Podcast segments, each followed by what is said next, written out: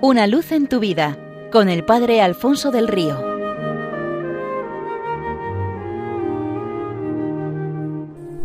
Un cordial saludo para todos los oyentes de Radio María desde el Seminario Diocesano de Getafe, donde empezamos un nuevo curso con nuevo equipo formativo y diez nuevos seminaristas a quienes, con el resto de la comunidad, encomiendo a la oración de todos ustedes para que seamos pastores según el corazón de Cristo.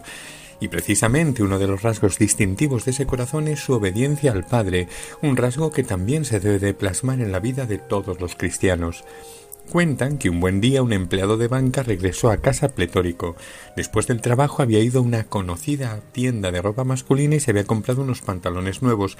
Estaba orgulloso de su compra y deseoso de lucirlos. Llegó a casa presumiendo de su bolsa roja con cordones amarillos y el logo de la prestigiosa firma.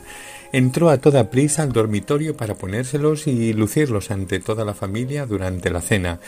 Una vez puesto, se miró en el espejo y el problema que aquel dependiente de la tienda había intentado minimizar para no arriesgar la venta estaba allí a su vista con toda su cruda evidencia. Los pantalones le quedaban demasiado largos, parecía un payaso, y cuando intentaba dar un paso tropezaba.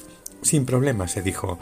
En casa tengo cuatro mujeres que son habilísimas costureras. Se lo digo a alguna de ellas y en un momento le quita los diez centímetros que sobran a cada pernera y les rehace el bajo.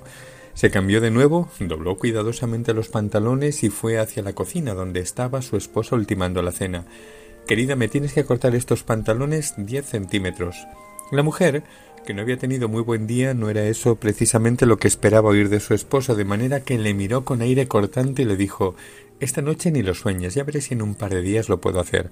Además, yo no soy tu chacha, acuérdate de lo que te dijeron el día de nuestra boda. Esposa te doy que no sierva. Pues a ver si te pones las pilas.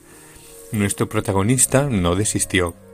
En el salón, viendo uno de sus programas favoritos de televisión, estaba su suegra. Querida suegra, ¿podrías hacerme el favor de acortarme diez centímetros estos pantalones?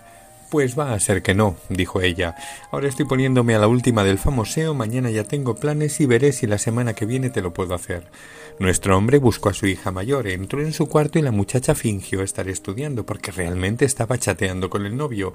También a ella le hizo la petición Ni lo sueñes, papi. Dentro de tres días tengo un examen donde me lo juego todo. Y otro tanto le pasó con la hija menor, que habiendo tenido una de tantas discusiones con el novio no estaba para costuras. Al día siguiente el pobre hombre dejó los pantalones nuevos en una silla y se marchó a trabajar con los de siempre. Al ver aquellos pantalones la mujer pensó pobrecillo, le he dado una mala contestación, se los arreglaré, y le cortó diez centímetros. Poco más tarde los vio la suegra y se dijo voy a arreglar los pantalones a mi yerno, menos mal que me tienen a mí en casa, eso sí, nada de diez, le sobran por lo menos trece, que es muy bajito. E hizo lo propio.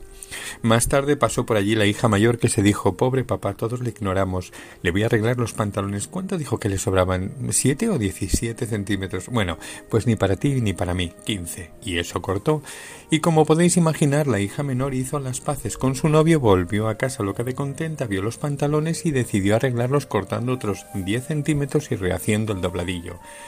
Cuando nuestro hombre llegó y vio que los pantalones habían sido arreglados, se los probó y comprobó con espanto que se le habían convertido en unos short demasiado short, cortados hasta la altura de los bolsillos. El Evangelio nos habla de otro padre con dos hijos que le pidió a estos ir a trabajar a su campo. Uno dijo sí y no fue, el otro se negó inicialmente pero acabó yendo. ¿Cuál de los dos se portó como un buen hijo? Ninguno. Solo un tercer modelo estuvo a la altura, Jesucristo, que desde el primer momento entra en el mundo diciendo Padre, aquí estoy para hacer tu voluntad, y se mantuvo en esta disposición durante toda la vida hasta que eh, todo ha sido cumplido del Calvario. Él es el espejo en quien debemos mirarnos para que se plasme en nosotros el rasgo de su obediencia filial. Por amor a cada uno se hizo obediente hasta la muerte y una muerte de cruz. Correspondámosle y dejemos que el Espíritu Santo reproduzca en nosotros aquella misma obediencia. Seamos de Cristo entera y exclusivamente suyos y para siempre del Señor. Una luz en tu vida con el Padre Alfonso del Río.